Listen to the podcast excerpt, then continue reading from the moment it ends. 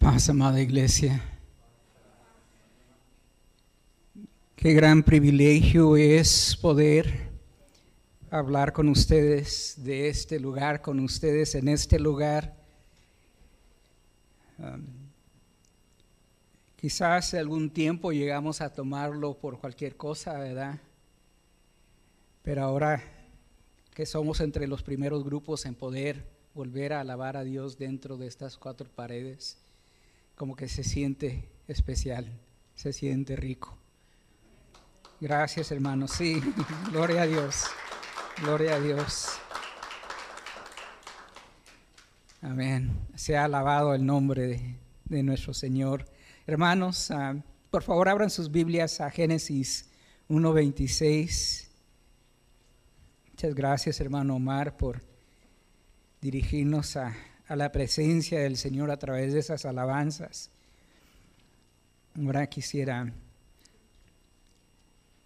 que nos presentemos delante de Él considerando su palabra. Génesis 1.26 dice, y dijo Dios, hagamos al hombre a nuestra imagen conforme a nuestra semejanza, y ejerza o ejerzan dominio sobre los peces del mar, sobre las aves del cielo, sobre los ganados, sobre toda la tierra y sobre todo reptil que se arrastra sobre la tierra. El título, hermanos, de esta reflexión le pusimos ¿De dónde vengo y quién soy? Estamos buscando fomentar una cosmovisión cristiana y esta es la primera parte de, de tres mensajes parecidos que vamos a mencionar, ¿verdad? El tema, ¿verdad? Hoy quisiéramos empezar una, una conversación con ustedes sobre la importancia de que la iglesia fomente una cosmovisión cristiana. Brevemente consideraremos lo que, los que son las cosmovisiones y por qué son tan importantes, por qué es tan importante hablar de ellas y nos esforzaremos hoy a, a contemplar las preguntas de dónde vengo y quién soy al considerar la creación y la caída del ser humano. Si oran conmigo, por favor. Padre Santísimo, entramos a este momento sagrado. Todo este culto es sagrado, Padre amado. Pero en este momento que abrimos este libro especial, Padre amado, no que de él mismo tenga algún poder mágico, Padre amado, sino porque las palabras escritas dentro de este libro, Padre amado, son las palabras que tú inspiraste a través de tu Espíritu Santo a todas aquellas personas, todos esos varones que escribieron estas palabras. Como este libro, Padre amado, esta palabra es sagrada y es divina en sí, porque viene de ti. Así también, Padre amado, invocamos en este lugar la presencia, la divina presencia de tu Espíritu Santo, Padre amado. Gracias, Padre amado, mil gracias por el privilegio de poder unirnos los que estamos aquí para adorar tu nombre, poder, Padre amado, conectarnos a través de la tecnología que tú le has dado al hombre, Padre amado, con los que nos están viendo a través de estos sistemas, Padre amado. Gracias, Padre amado, que tú eres el gran comunicador que aún a través de los años sigues comunicando tu mensaje a través de tu palabra. Gracias, Padre amado. Manifiéstate en este espacio. Te oramos y te agradecemos todo esto en el nombre sacrosanto y maravilloso de tu Hijo, nuestro Redentor, el nombre de Jesucristo. Amén. Si toman sus lugares, por favor, hermanos. Pues brevemente tengo que considerar lo que son las cosmovisiones y por qué es importante hablar de ellas. Ah, un profesor de seminario, se llama Daniel Sánchez, profesor de misiones en el Southwest Baptist Theological Seminary en Fort Worth, Texas. Dice, la cosmovisión consiste en las suposiciones, premisas e ideologías de un grupo sociocultural que determinan, y esto es la parte importante, las cosmovisiones determinan cómo perciben el mundo. La, la cosmovisión determina cómo percibe el mundo. Otro excelente escritor que me impresiona mucho, James Sire, ha escrito mucho sobre el tema de cosmovisiones, dice que es un compromiso que hace el, individuo a un grupo de normas, un, grupo de ideas. Y estas cosmovisiones en realidad todas las tenemos, aunque creamos que no. Esa, esa palabra no sé con, eso ni siquiera sé con qué se come, pero aún así usted tiene una cosmovisión, hermano, hermana. Y esa, esa cosmovisión afecta todo lo que hacemos, la manera que nos manejamos en los negocios, la manera que tratamos a, las otras personas, todo eso es afectado por nuestra cosmovisión. Para explicar un poquito más de la cosmovisión, podemos decir que es como un, es como un par de lentes, son como unos lentes que, que pintan las situaciones de la vida de cierta manera. Eh, esta cosmovisión, por ejemplo, si fuera así, la experiencia, si alguien en un momento, digamos, tuvo una mala experiencia con un policía, un policía mal educado o con algún problema lo trató mal, eso pinta su cosmovisión de tal manera que evita a todos los policías pensando que todos los policías lo van a tratar de una manera mala sus lentes ya están pintados de esa manera. También la cosmovisión se puede comparar a un mapa, o un GPS, ¿verdad? Ahora ya no se usan los mapas. su servidor era uno, es uno de los que ha tenido el privilegio de abríamos el libro, ¿verdad? Y, y cuando íbamos a un lugar con papá, el copiloto le tocaba ir con el mapa y era un libro con hojas tras hojas tras hojas. Ahora es el, es ese aparatito que todos ya cargamos cada quien en su teléfono, pero se puede comparar la cosmovisión a un GPS. digamos, ese GPS nos hace pensar que cada vez que pasamos por cierto lugar, por cierto rumbo, por cierta situación, ya sabemos lo que sigue, ¿verdad? Por ejemplo, si una vez me despidieron de un trabajo por cometer un error, ahora ya no voy a atreverme a admitir mis errores, porque si cometo un error, mi GPS, mi, cosmovisión es tal de que si cometo un error en el trabajo, me van a despedir, mejor no admito nunca hacer errores. Eh, miento, he hecho la culpa a otra persona, etcétera, pero eso es porque mi cosmovisión está de esa manera, ¿verdad? Es ciertas o equivocadas, las cosmovisiones son reales, son reales para la persona que tiene la cosmovisión, ¿verdad? Y todos las tenemos aunque, aunque no conozcamos la palabra cosmovisión, como dije, ¿verdad? Entonces, empezamos a introducirnos a la idea de cosmovisión, porque es importante ahora la cosmovisión cristiana. Ah, nos esforzamos a, formar y fomentar una cosmovisión basada en la verdad. Ah, nuestra cosmovisión quizás estuvo basada en algo que aparentó ser real, pero en realidad no es verdad. Pero lo que sabemos que sí es verdad es la, palabra de Dios. Entonces fomentamos, queremos ah, como iglesia crear un contexto, una manera de pensar que todos empezamos a compartir más de una cosmovisión cristiana. La palabra que es la verdad de Dios va a ser nuestra base para esto. Contestemos bíblicamente estas preguntas que presenté ya en la introducción. ¿De dónde vengo y quién soy? Consideremos, consideremos la creación y la caída del ser humano. Y de ahí empezamos a dibujar. Vamos a empezar en una orilla con estas dos preguntas que vamos a, tratar de contestar para empezar a desarrollar una cosmovisión cristiana. Bueno, ¿qué sabemos de la creación? Génesis 5 ahora, si vamos a Génesis 5,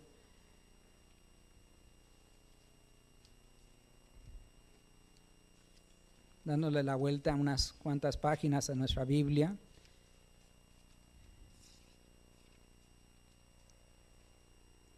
Voy a leer Génesis 5 desde su primer versículo, pero de la segunda parte del primer versículo.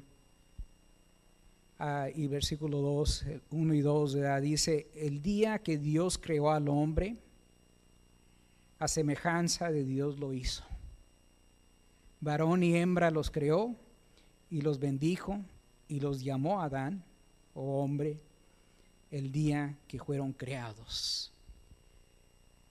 Y esto parece simple, pero es importantísimo. La idea de que el ser humano fue creado. No fue una coincidencia de la evolución, de prueba tras prueba, de ciclos de muerte y vida que corrieron a través de billones y billones de años. No fue un accidente, un fenómeno, sino que un ser inteligente deliberadamente, nuestro Dios, y estamos convencidos nosotros que nuestro Dios Padre y Cristo juntos, deliberadamente en su mente se imaginaron lo que iba a ser el ser humano y dijeron, hagamos el ser humano a nuestra imagen y semejanza. Y con sus habilidades, con su don de escultor, formaron al ser humano. Y sabemos la historia que primero de barro, y eso es lo que quiere decir Adán, quiere decir precisamente en el hebreo barro rojo o rojo, haciendo referencia al barro rojo. Ah, muy parecido, un paréntesis, a decir colorado. Colorado se llama Colorado porque Colorado tiene mucha tierra roja.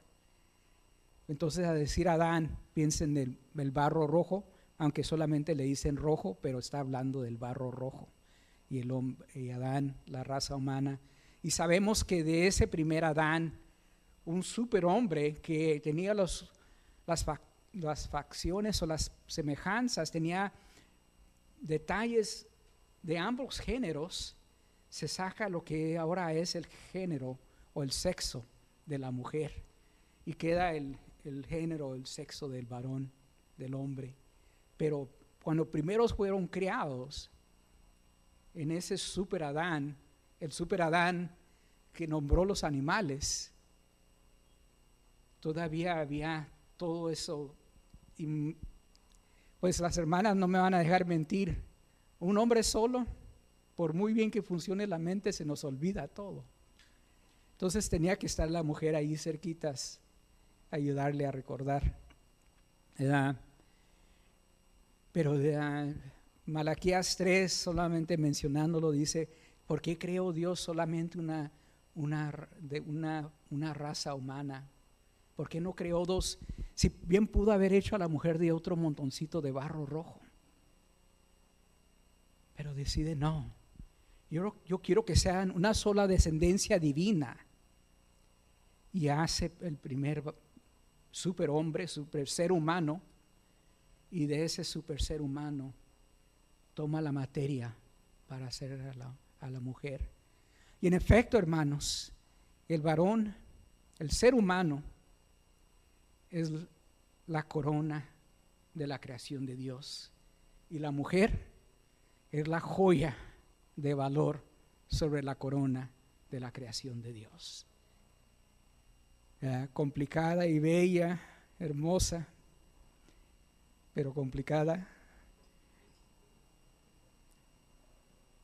Ese, eh, eh, y por eso enfatiza en Génesis 5 que, varón, Ish y Isha fueron Adán, porque los, los dos originan del barro rojo, de un solo ser. Y eso importa porque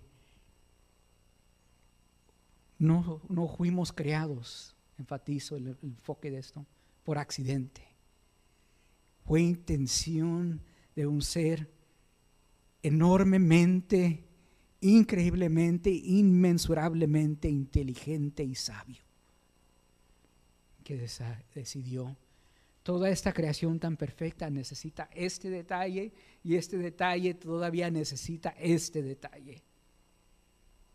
y así creó. Es importante esa cosmovisión. Colosenses enfatiza esto todavía más. Vayan conmigo a, a la carta de Pablo a los Colosenses.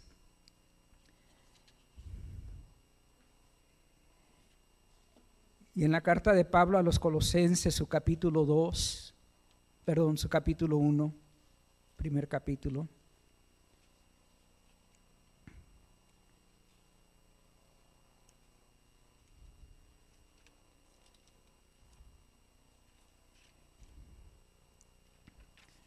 Colosenses capítulo 1, versículo 16. Colosenses 1, 16 dice, porque en Él, ahora hablando de Jesucristo, porque en Él fueron creadas todas las cosas, tanto los, en los cielos como en la tierra, visibles e invisibles, ya sean tronos o dominios o poderes o autoridades, todo ha sido creado por medio de Él y para Él. La intencionalidad de la creación está enfatizada, este, este verso está saturado de inteligencia e intención. Y entre ese todo que fue creado está el ser humano que fue creado. ¿Para qué fue creado? Ya estamos adelantándonos a contestar otra pregunta. Fue creado para, por Él y para Él, para Jesucristo, por Jesucristo y para Jesucristo. pero con intención, no coincidencia. Ah,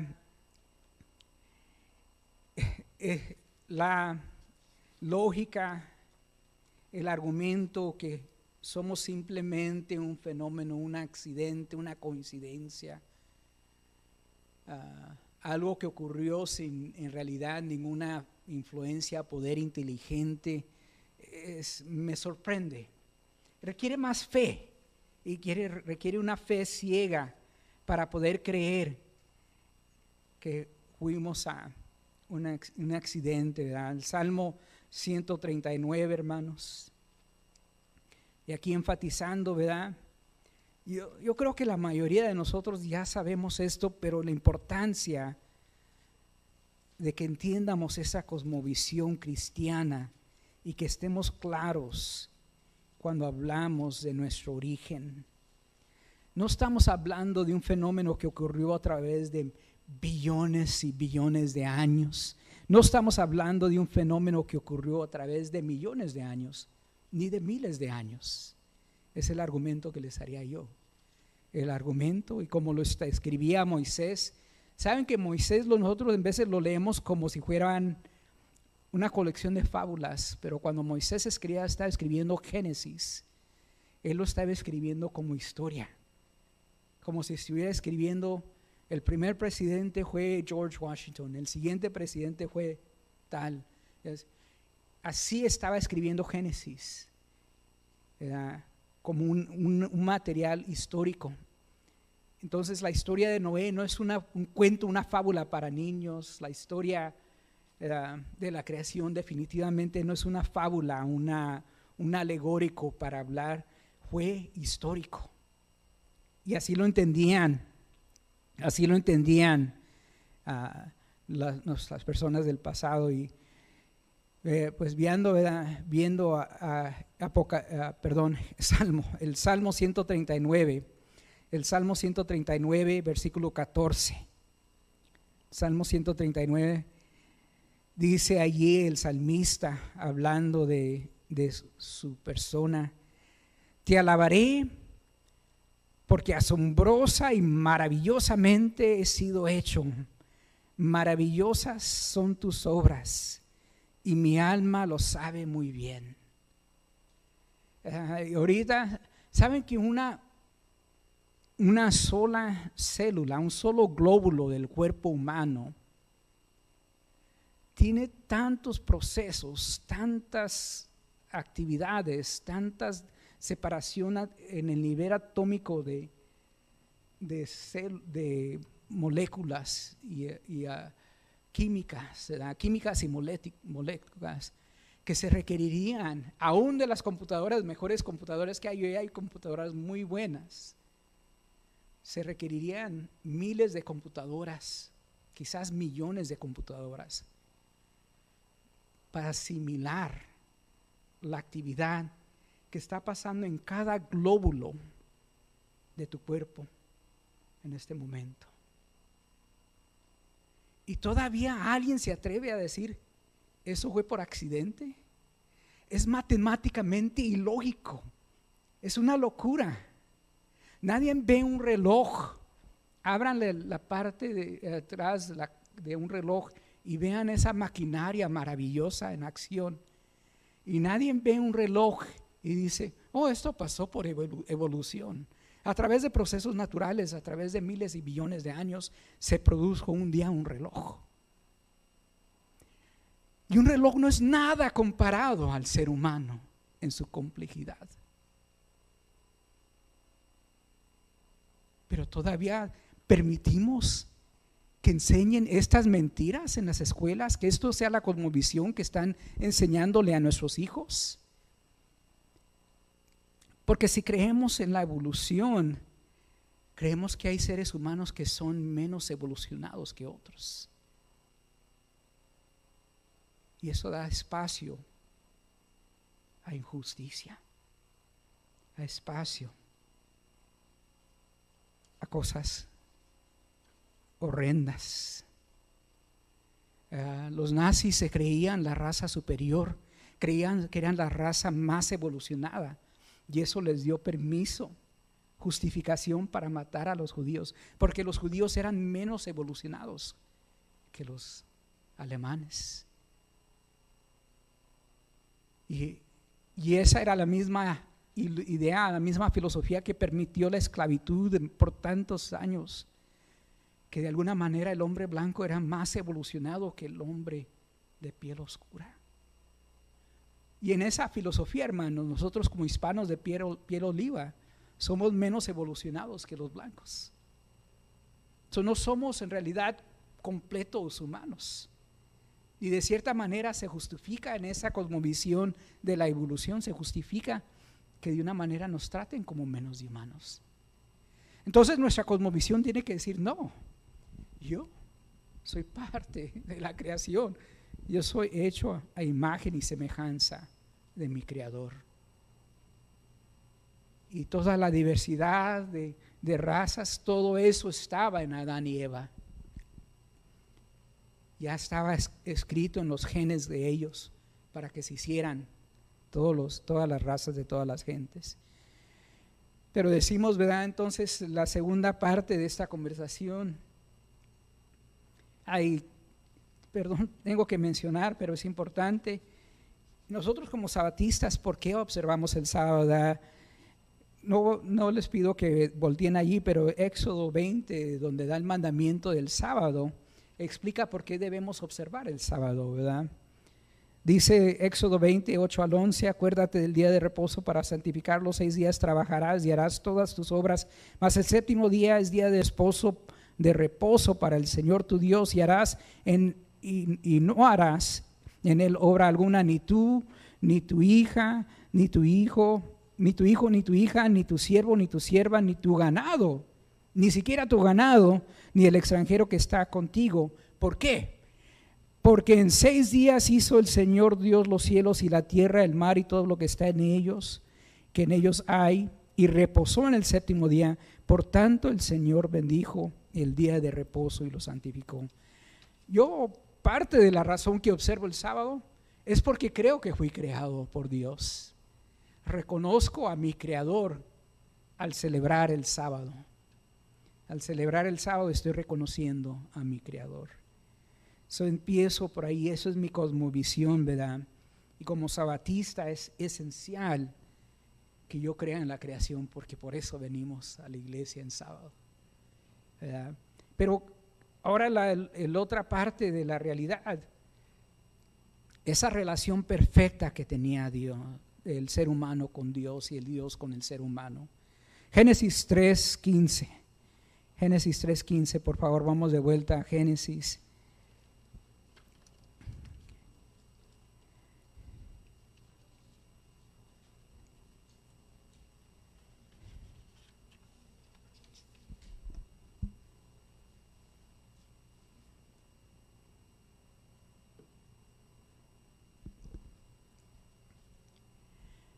Génesis 3:15 dice, hablando ahora de la caída, y pondré mi enemistad entre tú, tú y la mujer, y entre tu simiente y su simiente.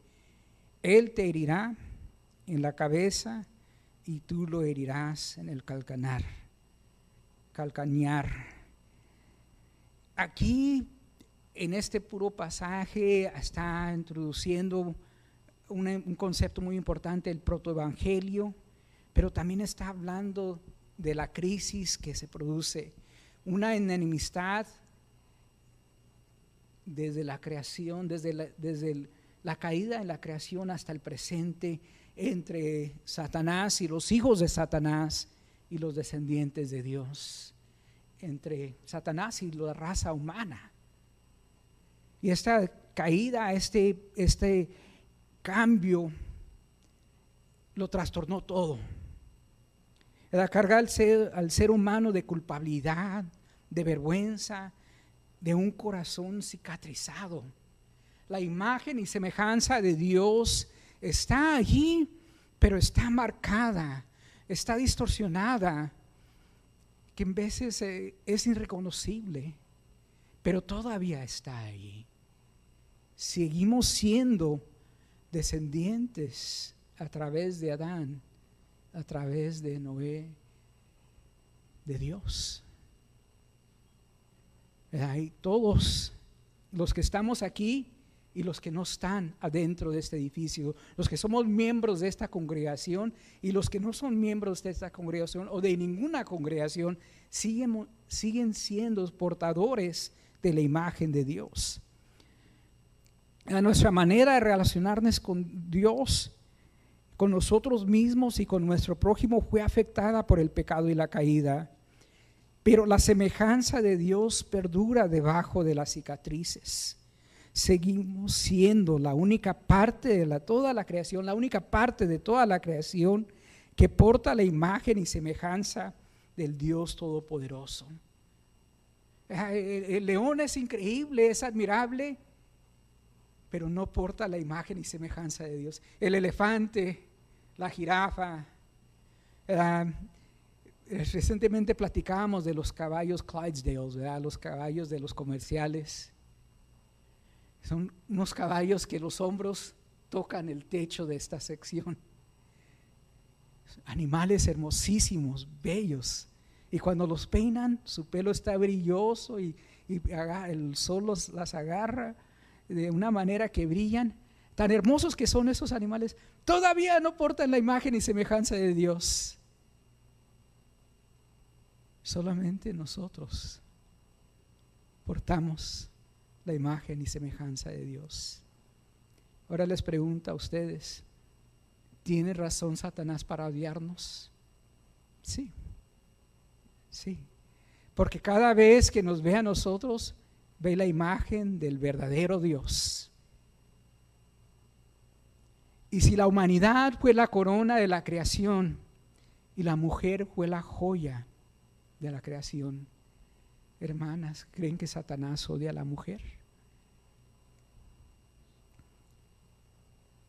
Lo dejamos para otra predicación totalmente diferente, pero yo estoy convencido de que atacó a la mujer porque antes él tenía un lugar especial de belleza delante de Dios, pero, pero ahora la, el que tiene, la que tiene un lugar de belleza especial delante de Dios es una mujercita que tiene la habilidad de dar la vida. Eva, portadora de vida. Qué privilegio, qué belleza. No hay nada más hermoso. No hay nada más bello. Pero eso quedó marcado. Si viese, por favor lean conmigo la parábola que relata nuestro Señor Jesucristo en Lucas 15. Ya vamos aterrizando, hermanos. Lucas 15, versos 8 al 10.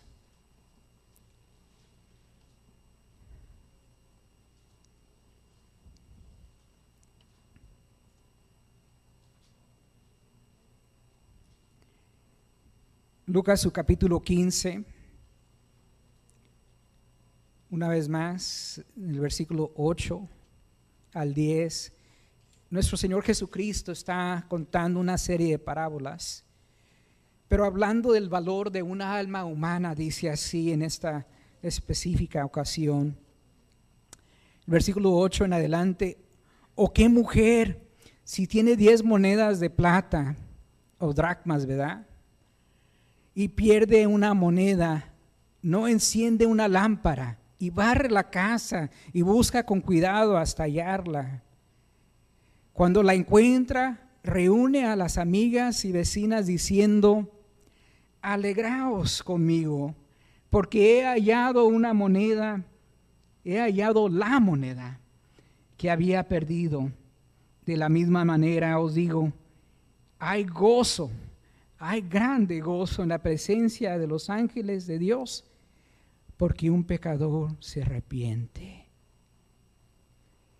Ah, en una ocasión, ah, y este, este relato existe en los, los tres evangelios sinópticos, en Mateo 22, Marcos 12, Lucas 20, pero en, Mateo 22 al 21 dice que se le acercaron unos, unas personas, ¿verdad? Ignorantes, inteligentes en su manera de pensar, pero ignorantes al, acercarse al, al sabio creador del universo y le preguntan si era justo pagar impuestos. Y él pide que le manden, que le traigan un talento. Y deteniendo la moneda, les pregunta en Mateo 22, 20 al 21, ¿de quién es esta imagen y esta inscripción? Y los que estaban tratando de probar, muy importante, ¿verdad?, para nuestro entendimiento, tratando, pero no logrando probar, le dijeron, de César. Entonces él, o sea, nuestro Señor Jesucristo les dijo, pues dad a César lo que es de César y a Dios, y dale a Dios lo que es de Dios. Si esta moneda tiene la imagen de Dios, dásela, esta moneda, perdón, tiene la imagen de César, dásela a César. Pero si tiene este ser la imagen de Dios, dáselo a Dios. Las monedas eh, andan rodando en la calle en veces, se, raspan, se tallan. Pero si yo tuviera conmigo ahorita una moneda de plata, una peseta de plata, ¿verdad? Con la cara de George Washington en un lado, y, se las ofreciera, no la tengo, hermanos, pero si se me hubiera ocurrido, lo hubiera traído les hubiera preguntado, ¿cuánto vale esta moneda? a una peseta todavía un 25 centavos, lo que le llamamos los mexicanos peseta, 25 centavos. Está raspada, eh, se le borró la fecha de, de cuando la hicieron, pero ¿cuánto vale esa moneda todavía? 25 centavos. Donde vayas, si es de 50 centavos o si llegares a encontrar una de un dólar, todavía vale un dólar. Una dracma era el valor de un día de trabajo, más o menos el valor de, de 100 dólares hoy en día. Una dracma, lo que había perdido esta mujer de la parábola. Y esta mujer que simboliza la iglesia, prende la luz, se baja, se baja en rodillas y manos y toca hasta el último rincón de la cama allá atrás, arriesgándose a que encuentre un insecto, arriesgándose a que encuentre quizás un ratón, porque le interesa encontrar esa dracma. Tiene la lámpara prendida. ¿Por qué? Porque dice Jesucristo que así es el valor de un ser humano, que la iglesia debemos de buscarlo, encender la luz, buscarlo hasta los rincones más oscuros. Ah, hermanos, si el ser humano no tuviera ningún valor, hubiera, pasaría esta guerra cósmica que está pasando entre Satanás y Dios. No, si el ser humano no valiera nada, ya Satanás diría, ok, tú quieres derramar tu sangre por algo que en realidad no vale nada, pues allá tú, no vale nada, pero porque valemos mucho Porque el ser humano tiene un enorme valor para Dios. Y les voy a decir, el ser humano, cada alma humana, tiene un enorme valor para Satanás. Por eso Satanás ataca y se deja ir sobre la raza humana para destruir la alma humana. Porque si no tuviera ningún valor, no le interesaría. No se invierte ese tipo de recursos, no se, eh, no se pondría en guerra en contra del Dios Todopoderoso por algo que no tuviera valor. Pero porque el, el ser humano tiene valor, existe ese, ese crisis, ese problema. Tener una cosmovisión cristiana sobre nuestro origen se resume bellísimo en esta parábola de la moneda. Para Dios tiene un gran valor cada alma, cada oveja perdida, cada moneda perdida, cada hijo perdido, tiene un gran valor para nuestro Señor. Y aunque el pecado me haya marcado, me haya distorsionado, sigo teniendo un grande valor para Dios. Y esto tiene que ser parte de mi cosmovisión, tiene que ser parte de mi identidad. Contesto de dónde vengo y quién soy. Soy un hijo de Dios. Vengo de Dios, fui creado de Dios, soy un hijo de Dios. Aunque porto las cicatrices del pecado, soy y somos creación de Dios, de un Dios amoroso. Fuimos hechos en imagen y semejanza de nuestro Creador por eso celebramos el sábado. No hay complemento más grande, ¿verdad? Para un padre que le digan, qué bonito está tu hijo, se parece a ti. Se parece a ti. ¿Verdad? Así, yo les digo, hermanos, ustedes se parecen a mi Padre Celestial. Parón, hermano, hermana, oye esto y que traspase tus oídos, tu cabeza y llegue a tu corazón. Hermano, eres bellísimo, eres hermoso, hermana, eres una princesa de Dios, eres hermosa y eres valorosa para Dios. Eres bellísima. Si comprendiéramos esto, si nuestra conmovisión fuera de entender la imagen y semejanza en cada ser humano de su Creador, erradicaríamos del racismo. Ya no hubiera racismo si de veras entendiera, ya no, ya no existiría el clasismo. Esa epidemia, esa pandemia de racismo que es más real que cualquier otra pandemia ya no existiera si al ver a nuestro prójimo viéramos la hermosa, la bellísima imagen de Dios. Ya no despreciaríamos a nuestras hermanas. ¿Por qué? Porque ellas portan la imagen y semejanza de su Creador, de su Padre Celestial. Es importante esta convicción. Fuimos creados soy quien soy. Soy hijo del Dios Todopoderoso, hecho a imagen y semejanza del Dios omnipotente, creado para dominar sobre todo lo que hay en el mundo, incluyendo, incluyendo, y no le gusta oírlo a esa vieja serpiente, esa antigua serpiente, incluyendo dominar a esa antigua serpiente y por el pecado dimos ese dominio, esa autoridad, se la entregamos a Él. Pero fuimos creados para eso. Activemos esta noche ese switch. Activemos esa noche este switch. De esa parte de nuestra cosmovisión.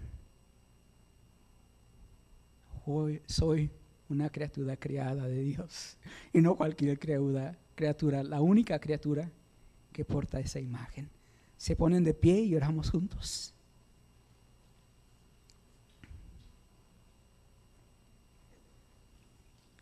Padre Santísimo, gracias Padre amado por tu palabra. Gracias Padre amado porque dejas sentir tu Espíritu Santo. Que Padre amado, cada corazón pueda entender eso. Que somos creación tuya. Padre amado, no sé cuántas veces lo tengo que decir, pero si supiera cuántas veces se requiere para que lo oigamos, esas veces lo diría. Gracias Padre amado por crearnos, porque somos maravillosamente hechos. Tú nos tejiste en el vientre de nuestras madres. Tú escribiste cada día de nuestras vidas para bien Tú ves aún más allá de las cicatrices de la sociedad, del mundo, Padre amado. Y todavía ves tu imagen y semejanza en nuestras personas. Tanto que entregases a tu Hijo unigénito. Lo de más valor en los cielos, lo de más valor en toda la creación lo entregaste que muriera sobre esa cruz para rescatarnos. Es incomprensible, Padre amado. Pero que podamos portar esa identidad, no con vanagloria en ningún momento, Padre amado, pero no con una enorme humildad y gratitud Gracias, Padre amado, por crearnos. Y gracias por salvar, por, enviar a tu Hijo Jesucristo a salvarnos. Por enviar a tu Hijo Jesucristo para que tuviéramos esperanza. Gracias, Padre amado. Bendice esta palabra que haga ecos, que retumbe dentro de cada corazón que la ha oído que se convierta en parte de nuestra cosmovisión. Te lo imploro, rogándotelo en los méritos perfectos de nuestro Señor y Salvador, tu Hijo Jesucristo. Amén.